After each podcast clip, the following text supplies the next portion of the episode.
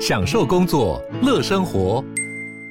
就算不在办公室，也能从容应对线上会议。HP Dragonfly 透过专业的 HP Presence 设计，内建降噪及会议快速键，搭配清晰的 Bang & Olufsen 音效，增强音讯及视讯功能。HP Dragonfly 顶级商务笔电，采用 Windows 11专业版，让您在会议中享有最佳的视觉和听觉品质。小暖。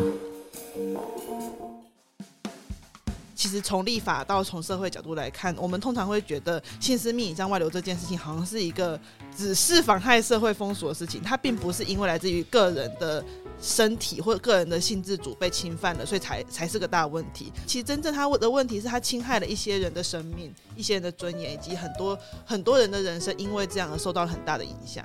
它造成的伤害不只是二度伤害，而是多层个伤害问题。它的私密影像为什么会被认定成是一个猥亵物品？它这明明是他的隐私，为什么被认定成是一个猥亵物？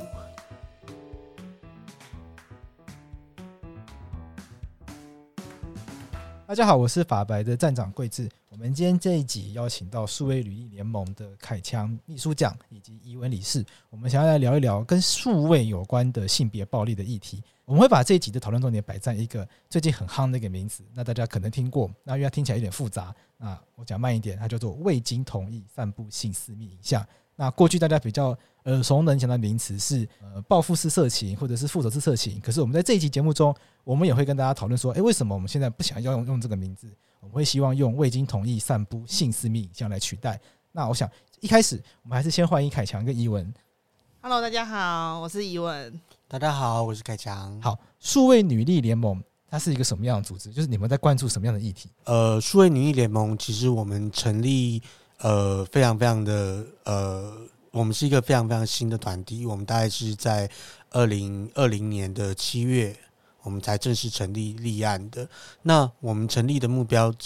宗旨其实非常的明确，就是呃，我们要关注的是因为数位科技所产生的各种性别暴力与歧视问题。然后另外一个面向，我们也期待女性跟女童她们在数位时代里面，能够在 STEM 就是数数字科学、技术、工程这四大领域里面的一些培力跟培育。然后呢，让他们充权，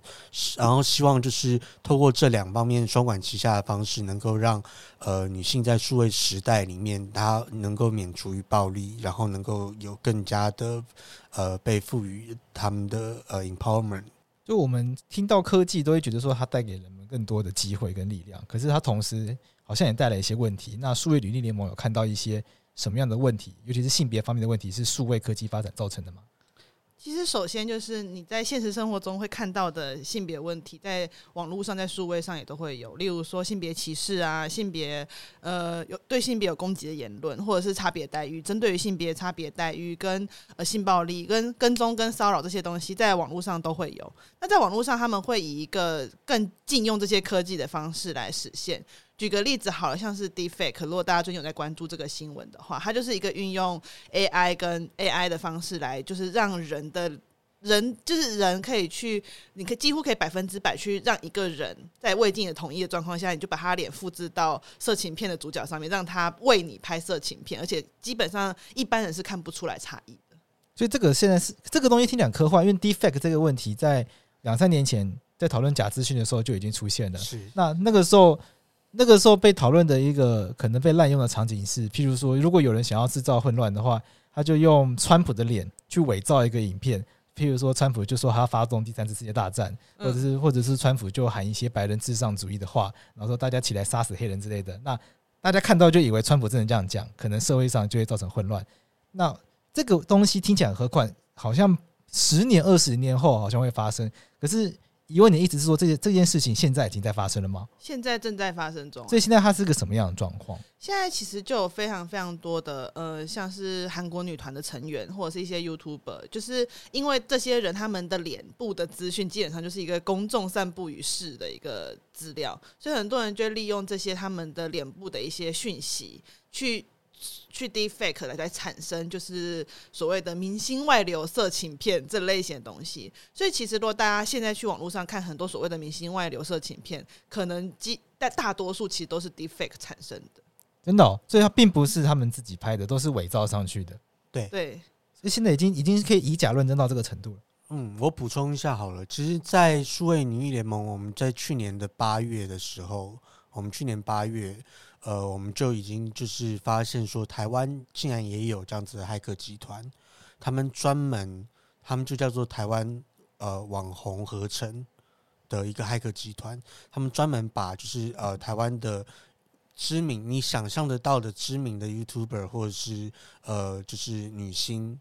呃，或者是艺人，他们的脸合成在 A 片的影像上，造成很多很多被害当事人的困扰，因为他们必须要不断澄清说那不是我拍的，不是我拍的，然后他们也呃也很难去面对这样子的一个问题。其实像我们只有跟他们去接洽联络过，但是他们担心的点是这。太难抓了，后面的集团他们呃现在的警方的侦办的手法跟科技侦查的手段，其实很难去追查到后面的手法，因为他他们犯罪集团他们的延续的使用方式就是有点像南韩 N 号房事件，就是用你必须要加入呃 Telegram，他们要有付费 Telegram 的付费机制。然后他们才能够观看这些影片，那很难抓，因为台湾跟 Telegram，台湾警方跟跟 Telegram 其实没有直接的对口，那这是地方一一方面的问题，抓不到人，然后另外一方面他们又怕被报复，这些被害人他们更怕被报复，是因为抓不到人，然后他们可能这些人可能加这些骇客集团可能会更张狂，那去制造更多更拟真的影片。像是有一位呃知名的 YouTuber，他告诉我说，就是他很怕就是这样子，反而会造成他影片被制造更多，所以说他不敢去报案，就被害人会担心被报复，对，所以变成他们没办法出来发声。对，那我们的政府都没有采取一些相关的作为嘛？其实现在 Deepfake 这件事情，其实在呃。青瓦台，南韩青瓦台那边，其实在一月十十三号的时候，南韩民众大概有十三十七万人联署要求，就是严惩 Deepfake 这样子的一个呃这种犯罪新形态的犯罪趋势。可是台湾，台湾知道 Deepfake 被滥用于性别暴力这件事情，它还不是一个像是未经同意散布性私密影像这么普遍的被认知到这是一种犯罪手段。犯罪手法，那一般民众的关切度不高，然后甚至不要说政府单位，政府单位其实对于这个这方面的意识跟认知，其实都还算是相当的欠缺。大家都还不相信这是可以发生的事情，对，大家还觉得这很科幻，像我就一直觉得很科幻啊，是 对啊。但其实这也一定程度的利用了台湾或者是整个东亚地区，其实很明显对于性的很压抑的一种想象。怎么说？对呃，其实我们对于性的想象是非常非常的不不喜欢宣之于口的。是是。那在这种情况下，就算你发生了这件事情，就打个比方来讲，我们现在我们当中的人，如果自己发现自己被 deepfake，对，可能你也很不好意思说出来。哦，确实，大家会很这个很羞于启齿。对，你会很羞于启齿。其实，就算你今天发现好，我被 deepfake，你要你要对大众说这不是我，这也是一件很困难的事情，因为你第一点会害怕说大家会觉得你欲盖弥彰。哦，对啊，此地无银三百两。对，第二点，你可能会害怕，你反而在协助散播这东西，因为很多人他看就觉得，哎，我就是看啦。那就算你觉得你很受伤，又怎么了？就这跟我们等下要聊的那个主题很像，啊、就是未经同未经同意散播的私密影像。就是大多数的人，他其实并不敢去大举的说我我被我我是受害者，因为他可能反而会因为是受害者这件事被谴责，或者是被认为是你自己的问题。没错。而且民众是不是也不会觉得很多也没有意识感受这是一个伤害到人的行为？呃，我想他们呃可能有意识到这是一个伤害人的行为，因为他们像 Deepfake 在台湾，其实他是要付费观看的。对，他是付费观看，然后他们甚至是在那个群组里面，他们要去投票，投票票选出来说，哎、欸，我们今天大家票选出来最高的一个下一个女星目标是谁？然后他们就开始，嗯，然后骇客集团就大家付费，然后骇客集团就的组织成员就开始去收集那个女性她的一些脸部特征，然后就开始合成，然后制作影片，然后大家要付费才能观览。嗯、所以说，其实大家有没有意识到这是一个犯罪行为？我想是有的，是，是我想是有的，只是大家欠缺一个同理。呃，同理当事人处境的一种心情，对，尤其这种事情发生在网络上面，导致他的可能侦查更加困难。那数位女力联盟还有关注哪一些数位性别暴力的议题？其实像是数位跟骚也是一个蛮重要的议题，就是其实很多人现在会利用呃手机定位啊，或者是一些就是呃，例如说现在很多人习惯就是到哪边都要打卡，或者是有些时候就算不打卡，你的照片可能会透露出你这个个子。对，那可能就会造成一些人，他会用这方式去进行跟踪骚扰。嗯，例如说，他会就会开始慢慢的跟踪你。那也有另外一种是数位足迹的跟踪，就是你到哪边留言，都会有人开始传呃他的他的性器官照片给你啊，或者是不停的就是借由就是性的影像的传播，或者是对你进行言论上的性骚扰来进行数位上面的跟踪跟骚扰。其实这些都是呃我们在关注的一些议题。对。像是呃，我们曾经我们呃，我先举两个例子好了，就是其中一个就是 AirDrop 痴汉，就是我不知道大家有没有听过这个名词，就是呃，它在英文的被称呼叫做 Cyber Flashing，呃，它在中文是一个很难被翻译的一个一个名字。为什么叫做 AirDrop 痴汉？其实它呃，这是日本的日文日文的称呼啦。那 AirDrop 痴汉，它其实是通常是发生在大众运输上，像是捷运、公车或者是火车。客客运之类的这种比较密闭式的空间里面，然后他们利用标题可能打一个什么防疫小知识啊，或者是可爱的狗狗你想看吗之类，想要引起别人兴趣的一种档案名称，然后打开来看就是一个男性的生殖器官，这是一个性骚扰的问题。对，他也有可能有散播猥亵物品罪的问题。对，但是警方现在查不到。这是一个，又是另外一个科技手段侦查难以落实的一个问题。为什么？因为 AirDrop 功能，它是在半径九公尺的范围内可以自由匿名的传输给其他也有开 AirDrop 功能的陌生人。是那。其实这这一点就是我们常我们常收到很多的网友求助，说他收到 AirDrop 的性器官的照片该怎么办？我们会跟他说，现在非常难以处理的原因是，他们害怕的主因是性骚扰加害人，他就在这个捷运的车厢半径九公尺的范围内，是他就在非常贴近，对他非常贴近，他可能就是假装低着头玩手机，然后看哪一个人就是。正哪一个女生就是收到了以后一脸惊讶、惊恐的表情，她正在欣赏这件事情，她正在玩弄这种情绪。但是警察抓得到人吗？我们曾经有一个被害人来跟我们求助，然后我们跟他讲，就是说你等一下按求紧急求助铃，然后跟列车长联络，然后列车长很快的在下一站立刻派了捷运警察来。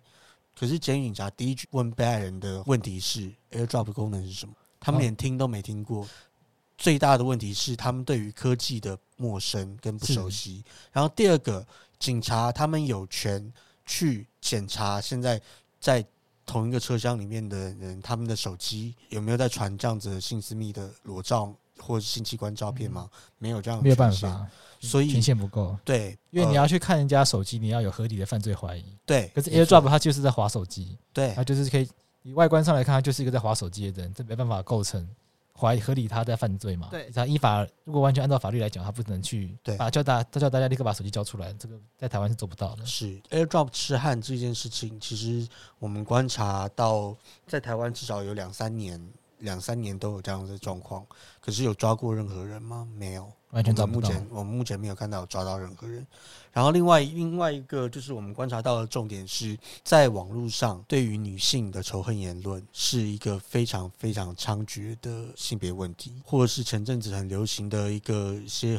一句一句话是呃盆栽要剪，女人要扁。哦、我不知道就是你有听过有听过有听过嘛？对不对？对其实我觉得我们从 AirDrop 的性骚扰开始讲起嘛。其实我觉得性骚扰或者是性别仇恨言论。呃，它有一很大一部分原因是来自于控制，就是我们在很多性别暴力的理论其实都有提到，它是来自于控制，它不一定是来自于满足性行为。是，所以当他去做这件事情的时候，控制是指什么意思？就是他可以在那个状况下掌控你。OK，对，掌控。例如说，他传那么近传传屌照给你，你可能他可能不会觉得愉悦，你也不会觉得愉悦，可是他能够感受到，他能够控制你，因为你会觉得恐惧，你会觉得说啊，这个人是不是接下来要对我做什么？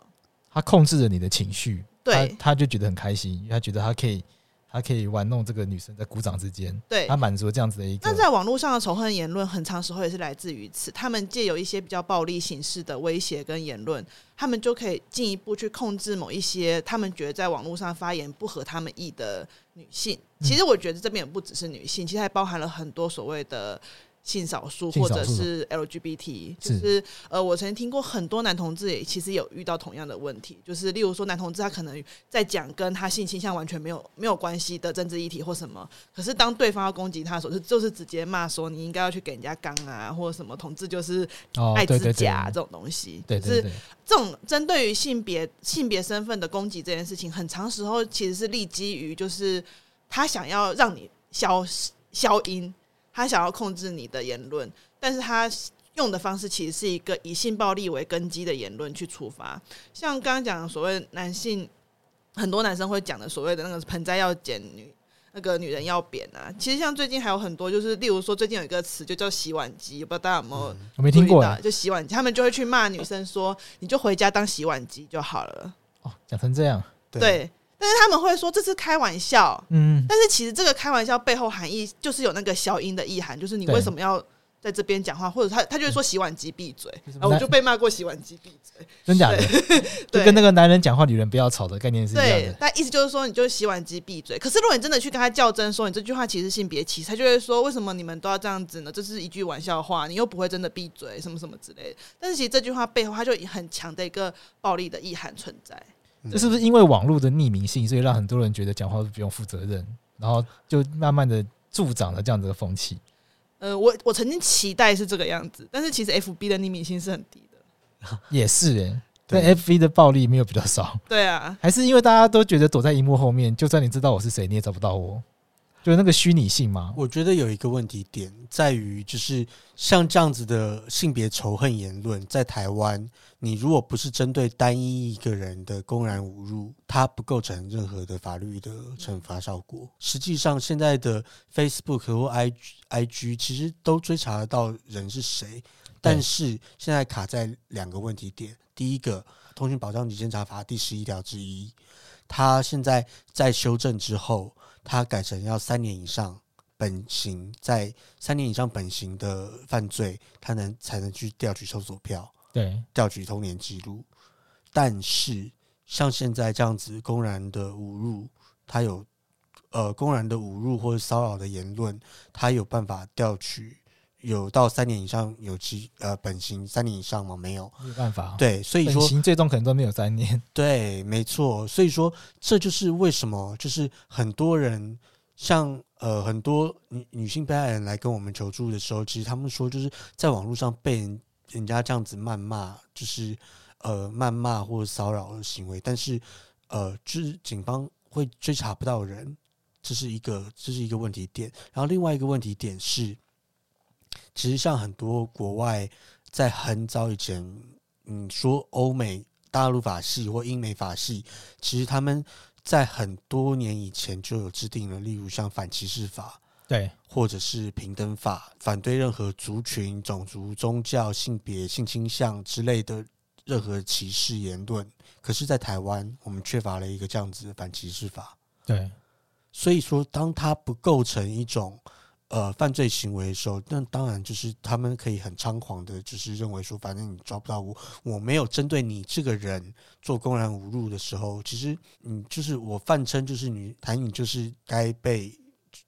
哦，我讲我讲不出口算了，就是好台女就是该怎么样怎么样之类的，就是像这样子的言论，他们没有指涉单一一个个人的时候，这其实真的是无法可罚。对，所以如何督促就是落实台湾应该要促成一个反歧视法，或者是平等法，这是我们数位女力联盟我们正在关注的一个重点项目之一。那我们现在要回来讲一个现在已经很严重的问题，就是我们今天一开始讲的主题，嗯，那就是我先用一般人听得懂的名词，好，复仇式色情、报复式色情。对，那我们是不是先解释一下这是什么东西，以及为什么我们不想要，为什么我们要换这个名字？我对这个名字很深刻，是说，因为我们法白第一次去做这个主题的时候，其实我们那时候还没有这个意识感，说，诶，他已经换名字了。嗯，所以我们那时候贴，我们就写说报复式色情什么什么的，嗯，然后说，然后当然这个内容不是说大家可以贴这个，是当然是一定是说不可以做这件事情，可是还是有粉丝私讯我们，然后很严厉的指正我们说不可以用这个字，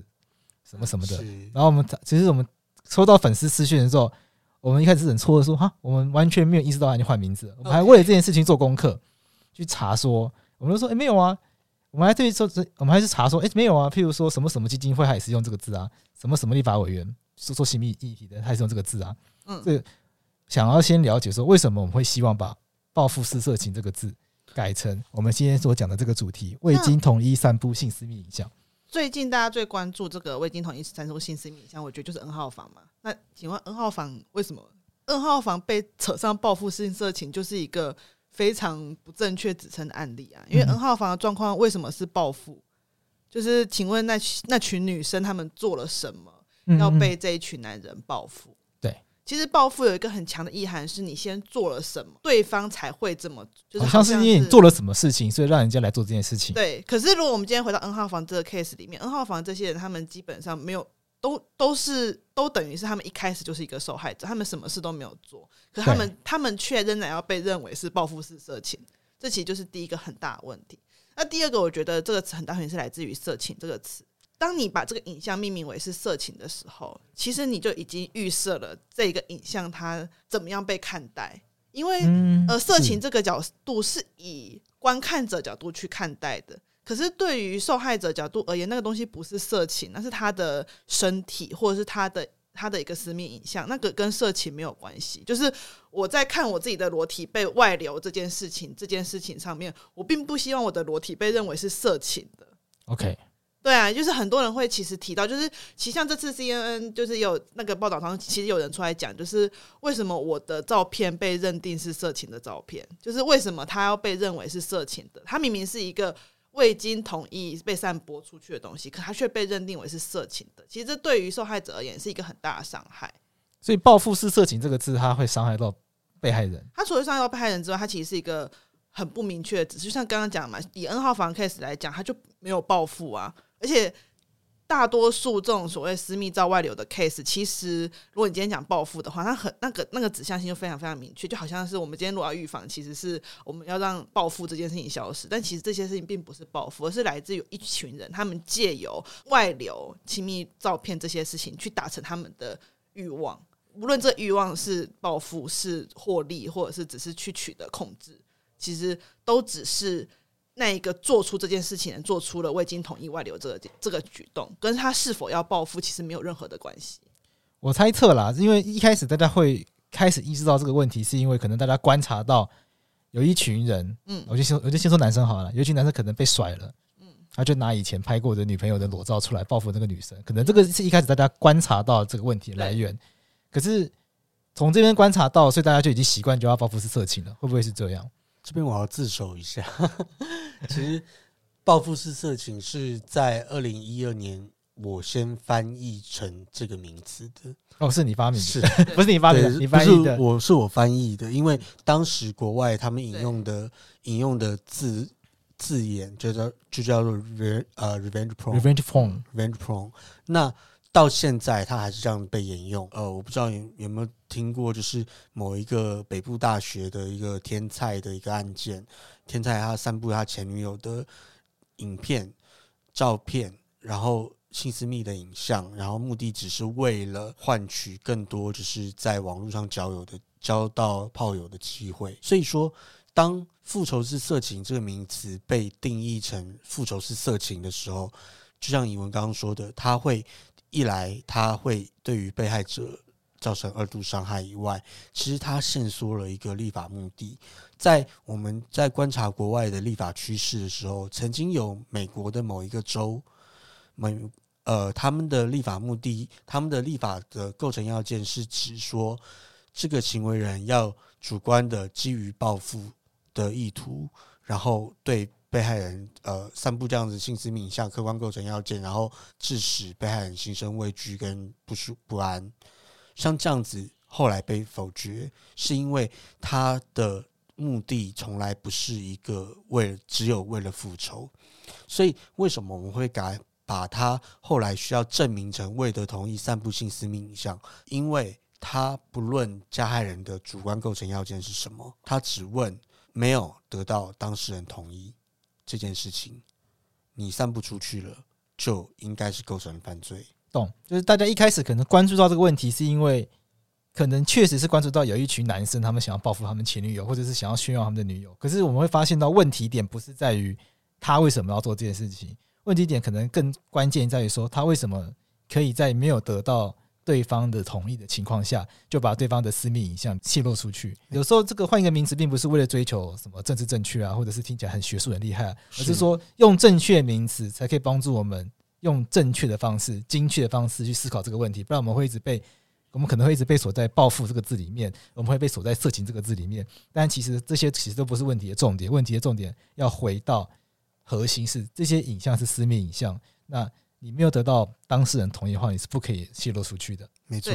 那像其实现在很多国外的讨论，这外流性私密影像的部分，可能也会用 non-consent。Okay. 它其实会用 non-consent，例如说用 non-consent 呃 pornography，但这还是有色情存在，或者是 non-consent 就是 consent 就是同意嘛？对的，consent 就同意，或者是 non-consent privacy，就是他会用这方式去。呃，来代称就是原本的 revenge porn。其实无论是在国外还是现在在台湾状况，大多数针对于性暴力的倡议，其实已经相当程度会回到 consent，就是在台湾是翻成同意这个东西的概念，就是受害者或者是被行为人主体的意愿，而不是说哦，如果今天他好像，因为如果今天他就算无意把东西外流，或者是他今天就算是他无论是为了炫耀或者是为了什么东西外流，其实真正的重点是来自于他有没有取得对方的意愿。对。对，而不是他到底为了什么做这件事情。对，对，这其实是很重要的一点。我突然想到，就是说，在我很小的时候，可能可能小六还是国一的时候，那个应该是我人生第一次一个很大的事件，也是这个类似这种状况。嗯，就是这个影像也不是陈冠希流出去的，也不是阿秀流出去的，据说是陈冠希的电脑拿去修，修电脑的人流出去的。对，没错。所以这个就很像这个状况嘛。对，那这个修电脑的人也没有也。对他们两个来说，没有什么好报复的嘛。对啊，对啊。可是这个状况对阿娇跟陈冠希造成的伤害是一模一样的。对，所以用这个案例的话，也许可以帮大家理解说，为什么我们希望大家不要再用“报复式色情”这个字，因为我们要换一个字，我们才能够真正的理解我们想要处理问题是什么。没错。那我们目前看到哪些问题？呃，就这个问题有严重到我们需要立一个法律来处理吗？我觉得现在这个问题它可以分成两个层面。呃，未得同意散布性私密影像，他的问题一个一个层面是法律的保障不不足跟不不够周延，然后另外一个是社会整个社会结构对于被害人不友善，嗯，然后甚至是逼迫被害人晋升，这是两个主要的核心问题。现在在法律面，其实一个性私密影像，它的取得到他有没有恐吓威胁，拿来恐吓威胁、性勒索。或者是他没有恐吓威胁，然后就直接散布出去，在每一个阶段，其实都有相关的法律、刑事法律的处罚是规定。只是像是例如说在，在呃取得的时候也有分合法跟非法。例如说是未成年人的呃性私密影像，OK，未满十八岁的，那就有《儿少性剥削防治条例》对的适用。那或者是偷拍的，就是有妨碍秘密罪。对的使呃的使用，这是取得阶段哦。取得就是妨害秘密罪，然后或者是你在性侵的过程中强迫拍摄，嗯，性侵过程中强迫拍摄，这也是非法取得的。那合法取得包含什么？成年人之间的合意拍摄、合意互传，这些东西就没有任何法律的规范去的。介入的必要性，对成年人之间的合一的交换，这是没有没有什么法律介入必要性。但是，当他当一个行为人因为持有这样子的性私密影像而对被害人进行勒索，不管是勒索要求复合，或者是勒索要求金钱，或者是勒索发生性行为，这其实都构成了刑法恐吓取财或者是妨碍自由、妨碍自由相关的罪状。我们回到这个未得同意散布性私密影像这个问题的重点在于，就是影像已经被散布出去了。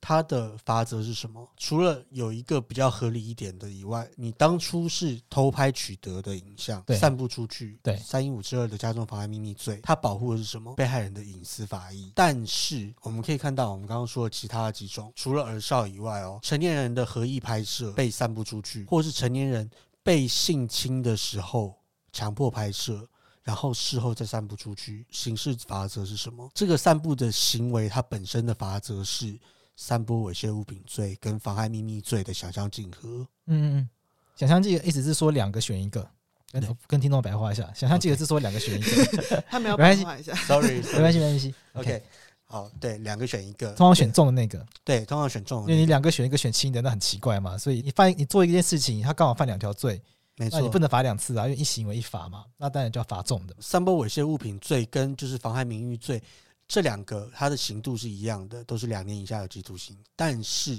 它的罚金刑在罚金的部分，散播猥亵物品罪比呃妨害名誉重。二选一的结果下，法官他们最终只能够使用散播猥亵物品罪来做处理。对，那散播猥亵物品罪是一个什么样的概念？它保护的是社会法益，就他想要保障的是社会不要被一些肮脏龌龊的东西污染，他不是要去保障这些人。对，没错。那当这样子法这样子的一个法条被套用在性私密影像被散布的被害人的时候，它造成的伤害不只是二度伤害，而是多层的伤害问题。他的私密影像为什么会被认定成是一个猥亵物品？他这明明是他的隐私，为什么被认定成是一个猥亵物？这本身就是很奇怪，变成被害人好像也做了一个不对的事情的感觉。对，没错。所以说，这是一个法律层面的一个。严重的伤害，所以我在想说，就是这是为什么我们会期待，就是性私密影像防治条例应该要有一个独立的专法，它不是在刑法里面去塞几条就可以保障个人的隐私，因为它需要有配套措施，包含了怎么样敦促网络业者配合移除下架。我们在刑事程序上，我们怎么样能够让提供这样子被害人，呃，从警询笔录，然后到侦查，到法院。的一个合理的、友善的环性别友善的环境，这都是需要配套措施。像刚刚凯强讲的这个状况，其实我自己办过很类似的案件呢。就我们当事人是被迷奸的，他他被迷奸，然后影像被传到色情网站上面，然后就委托我们去去告嘛，因为甚至是谁迷奸他都不知道，就希望告嘛。就到最后只有抓到上传影像那个人，然后那个人也也就是像凯强讲的，他被用散播猥亵物品的罪定罪。然后我们当事人他就说。虽虽然说有人被判，可是他觉得跟他什么关系？他的他被迷奸影像就这样出去了，而且是不是平台不一定可以被要求下架？对，因为那个平那个检察官就跟我们说，因为平台架设在好像贝里斯吧？对啊，对啊，对他，检察官就两手一摊说这没有办法。因为他对他而言，其实他告赢的也没有什么影响。对，那那个被害人就说他觉得这个官司赢的就是没有开心的感觉，因为感感觉好像是赢了，可是实际上没有抓到任何伤害他的人，迷奸的人也抓不到，影像上传的人。也只有抓到上传影像那个人，但是平台也罚不到，然后影像继续在那边，他就觉得有种很挫折的感觉。其实总从整个社会层面来看，这这几年间，大家如果有在看新闻，可以发觉这种这种新闻其实越来越多。对，而且这种事件也是越来越多。好像我们以前会觉得这种事情只有像刚刚讲陈冠希或者是陈冠希这种就是明星他们才会发生这种外流影像的问题。可是这几年间我们发现，其实几乎大多数的人，因为现在大家所有人都人手一台高规格录影设备。对，像 iPhone 其实都可以拍电影的。对，所以在这种情况下，其实每个人他都有器材去做这件事情。所以这种情况下呢，其实现在常常甚至是有时候都还会收到国高中生甚至是国中生的报案，或者是说就是碰到这类困扰，他们不知道怎么解决。那如果说我们回到 N 号房事件来谈的话，N 号房大多数的受害者甚至是未成年。OK。所以我们可以看到一个很可怕的状况，就是呃，这种现象它其实现在是不停的在蔓延，而且可能针对对象比我们想象中来的年轻，因为很明显的针对于会去这么做的行为人，就是我说加害人也好，行为人也好，他们当然是越来越会瞄准无利于去跟他们抗衡的对象，那通常就会是年轻的女性或者是女孩子。对对，那在这种情况下，我们可以发现一件事，就是大家会开始强调一种女生自己要保护自己的论调。其实这个是这这几年间最明显，就是所有关于性私密影像外流的宣导，都是叫大家不要拍，不要拍就好啦，你就是不要拍。大多数时候不要拍，一点帮助都没有。是因为就像我们刚刚讲，有 deepfake 在，甚至是有所谓的你存在自己手机里面会被害，都可能会被骇客流出去，甚至是在刚刚讲嘛，迷奸后或者被强暴的时候抢拍，或者是被偷拍等等。对，就是你只是讲不要拍，对于这件事情一点帮助都没有。甚至是一个很大的重点，就是就算他今天是合意拍摄的，他被外流，那请问一下，到底外问题是出在谁身上？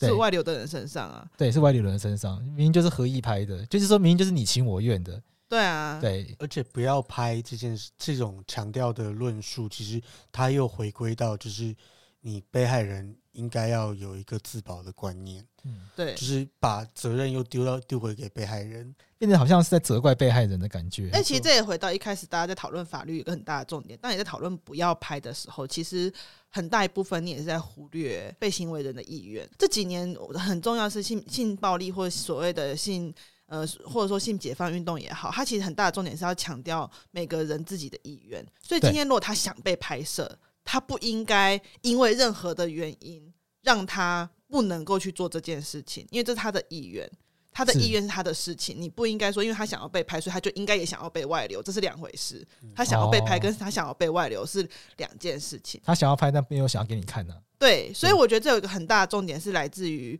呃，我们有没有去尊重到每一个人在性上面的意愿？那其实从立法到从社会角度来看，我们通常会觉得性私密影像外流这件事情，好像是一个只是妨害社会风俗的事情，它并不是因为来自于个人的。身体或者个人的性自主被侵犯了，所以才才是个大问题。其实真正他问的问题是他侵害了一些人的生命、一些人的尊严，以及很多很多人的人生，因为这样而受到了很大的影响。叫大家不要拍的感觉，像是说你去拍的，你好像就是个不值得被保护的人嘛，你就不洁身自爱啊，你就不懂得保护自己啊，那干嘛保护你？他感觉有点像是这样，但是好像想事情不应该这样想，应该回过头来是你一开始就不应该把别人的影像散布出去。其实不只是散布的人，就是我觉得在刚刚比较讨讨论是讨论下载者的责任。就是我们常常看到这类外流的新闻，我们就可以下面讨论就一堆求上车，就是哎、欸、我来不及了，快上车，求上车，求传档。那其实这些人难道他们不知道这些影像是偷拍或者是未经同意就是外流吗？他们其实都知道。就像我们前面讲 deepfake 的时候提到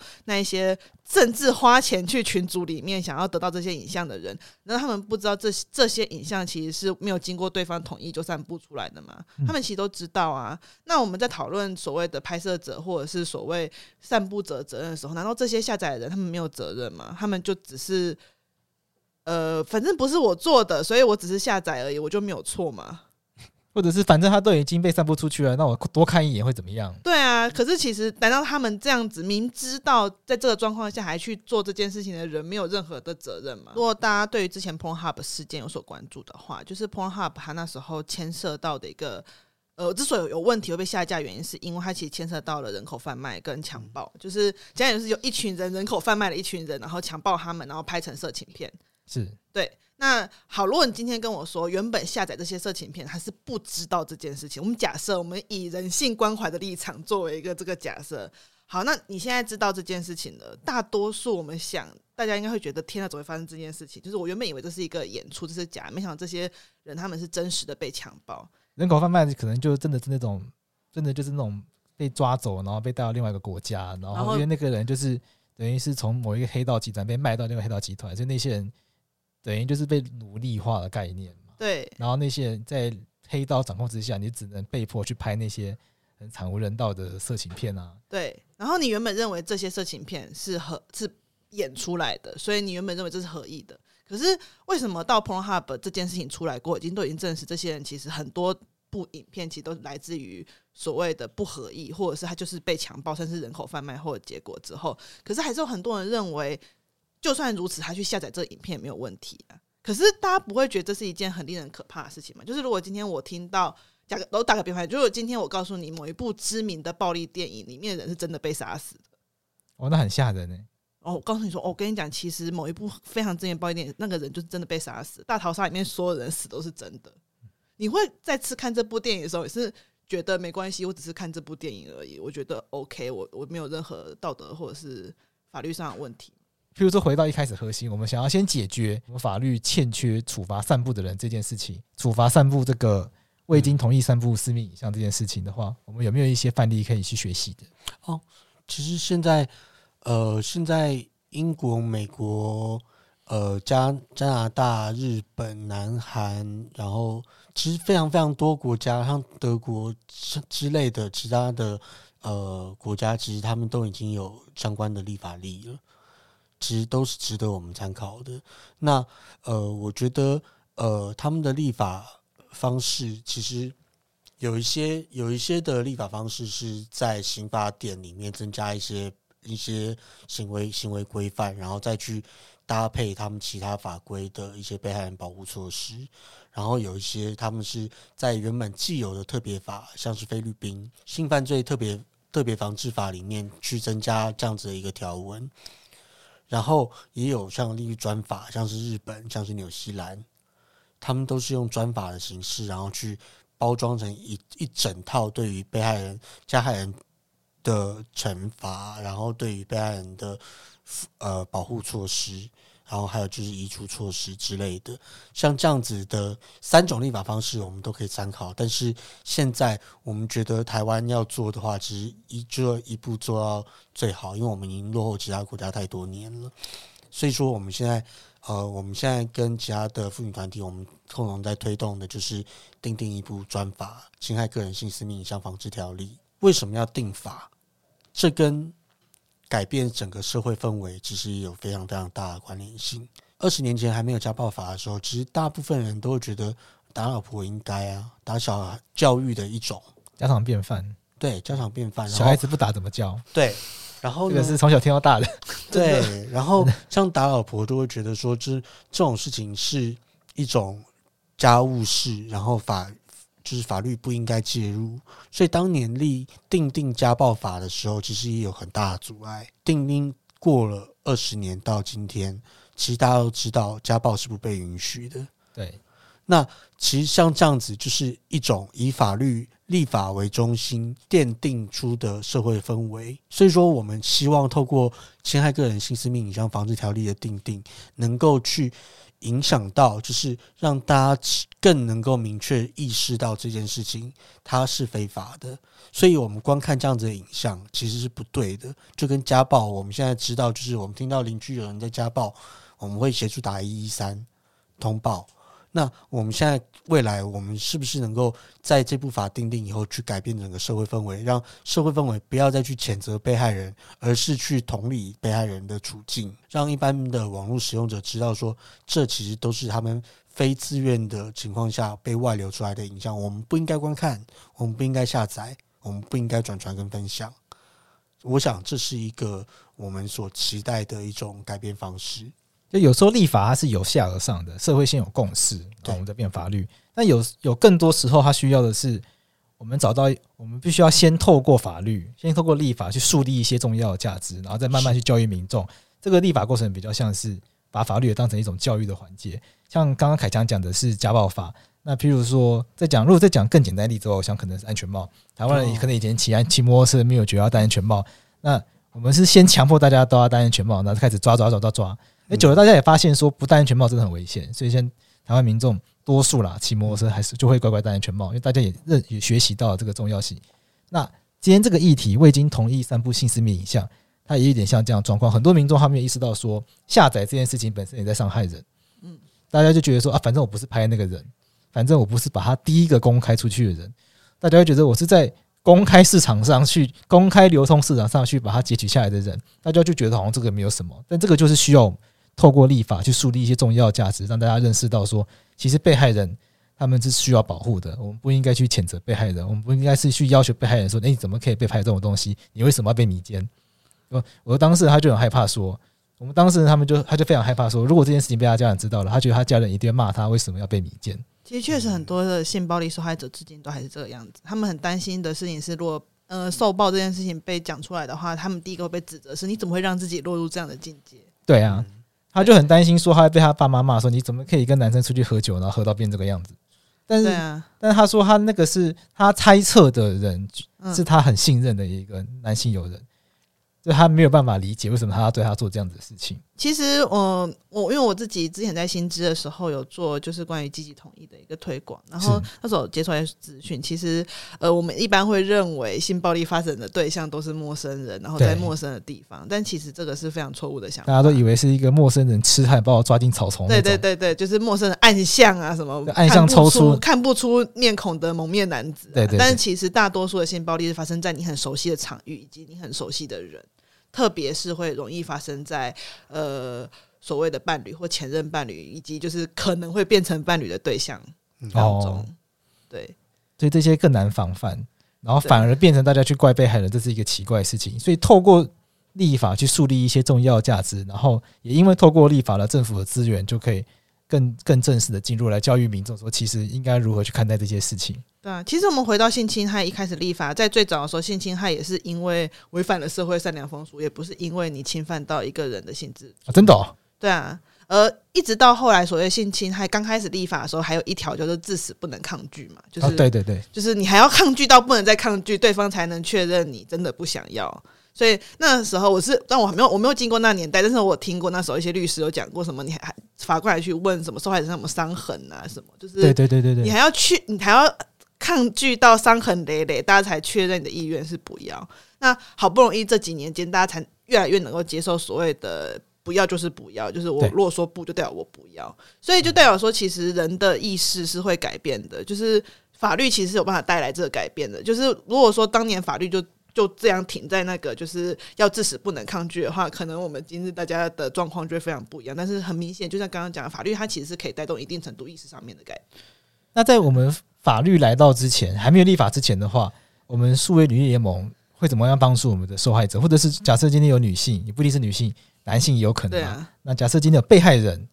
我们要怎么样去帮他？我们会怎么样告诉他说：“诶，你目前我们可以怎么样来帮助解决你的困扰？”这一点其实。我们在粉专经营的时候，其实还真的还蛮常遇到的。那像这样子的状况，其实我们通常会建议当事人，就是哦，我们会陪着当事人，就是先理清当时的状况是怎么样。例如说，他被拍摄的时候，到底呃成年了没？是满十八岁还是未满十八岁？他会有不同的法律适用。那接下来我们会。呃，一步一步跟他讲说，就是你现在能够做的，就是赶快先搜证，就是例如说他在哪边有看到，然后他跟可能疑似加害人的对话记录，通通要做截图跟录影搜证下来。我们会视情况，就是帮他转介给我们家的律师团。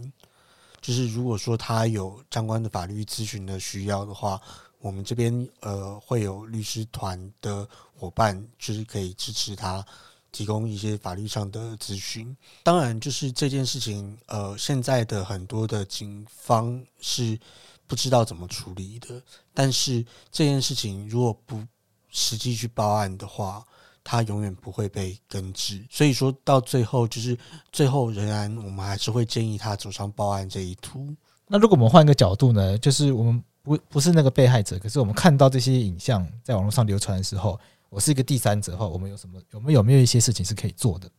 我觉得最好的做法，但第一就是千万不要在下面推我要上车，然后也不要协助外流或者是下载，这是肯定的。第二点，我觉得是如果要更积极的去预防的话，其实我觉得可以去跟平台申申诉，因为现在其实很多平台其实是可以去用申诉的方式让这些影像就是被下架的。其实大家可以去做这件事情，大家可以帮忙检举，大家可以帮忙检举，就是去帮忙检举，让这个影像可以下架。因为其实现在就算是，就算刚刚讲，就是告，就算告成了，平台也完全可以不把这些东西下架。对，所以对于受害者而言，那个平台在那边的伤害是非常非常的久的。所以如果大家能够去协助他下架的话，其实我觉得帮助应该是非常非常大。那我顺便补充一下，就是刚刚有提到男生也会骚扰这个东西，就是去年十二月的时候，其实有个新闻，就是有好几个篮球的球员。也是同样遇到，就是私人私人亲密影像的外流。但是那个时候就是就是我发觉，就是大家平常都会说，好像大家都只关注女性的隐私一秒外流，但是我觉得那个时候大家对于那些直男球员态度，其实也是就是这是桃色纠纷呢，都，不会去把他们当成受害者。其实我觉得男生其实同样有碰到这样的问题，但是呃，虽然说到目前为止我们接触到 case 是女性比较多，但是我觉得这个问题是一个基本上所有性别都会碰到的问题。即使男生是被害者，也会遇到。被检讨被害者这个状况也会啊，就是他们会觉得你为什么要这么做，或者是你这是你自己的问题。对啊，你自己以为你是篮球国手，你就很帅，可以这样去钓女生吗？但其实为什么他们要被检讨这个东西？对啊，其实是这样子啊。其实这些议题本质上。他也不是去不会去区分生理性别嘛，不管你是男生还是女生，你都有可能成为受害者，所以我们都应该要来关注这样子的议题。就算所有的人都会碰到这个问题，但是确实在这个所谓的所有人当中，他所遭遇到的危险或者是危机是不等值的，就是他都是压迫，但他的压迫不一定是等值的。那我自己的亲身经验是，我觉得一定程度上，这样子对于女性在网络上、社群上的暴力，其实会影响到女性参与网络公共论坛的意愿，跟呃，这其实也一定程度的影响到网络上言论的多元性。因为如果你想看，如果你发个言下面都是洗碗机闭嘴的话，你可能下次你就不会那么想要发言了。对，可能就不想要讲话了。对，所以这其实也会一定程度影响到女性怎么样去参与网络时代的这个社会的一个很重要的因素。嗯，那可能还是回到社会结构的问题嘛，就大家还是就女性还是处于一个比较容易被伤害的状态嘛。嗯，我我不会这样理解，但是我会这样，我的理解方式应该说是，呃呃，正是因为有些女性想要去突破这样的状况，所以她就更容易碰到这样子的牵制跟攻击。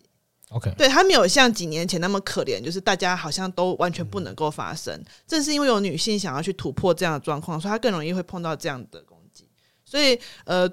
当你是旁观者的时候，你某种程度上更应该要去声援遭受到这样攻击的女性，让她的声音不要从网络的世界上面消失。没错。那那我们数位女力联盟有没有一些愿景，希望可以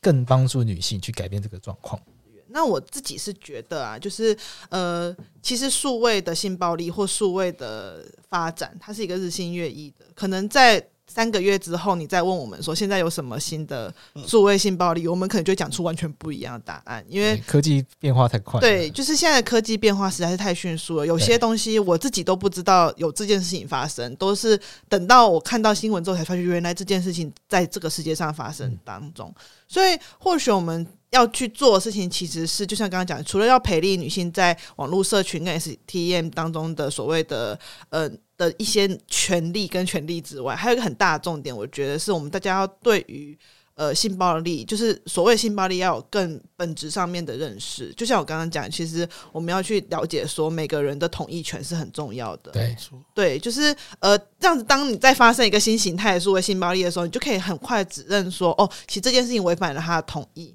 那就不是基于所谓的手段或项目而去决定这个东西是不是性暴力，而是来自于你对于那个人他的有没有受到侵犯这件事情达到最为深刻的关怀跟在意。好，好，希望今天这一集也可以让大家理解为什么我们会希望把报复式色情变成未经同意散布性私密影像。原因在于说，我们希望大家更去关注被害者的感受，更去同理被害者的遭遇，而不要被这个文，因为有文艺。难免会框住我们思考问题的方法，对，那所以有的时候我们就必须要釜底抽薪，我们换一个词就好了。那我们换一个词后，我们就其实就会发现说，哎，这个新的词汇其实是可以帮助我们思考到更精确的地方。那这个议题其实它就是要带我们回到被害者本身，我们要回去同理被害者的处境和感受。我想这个是所有性别议题的根源，也是我们需要去学习的地方。我们谢谢两位，谢谢，好 谢谢，谢谢。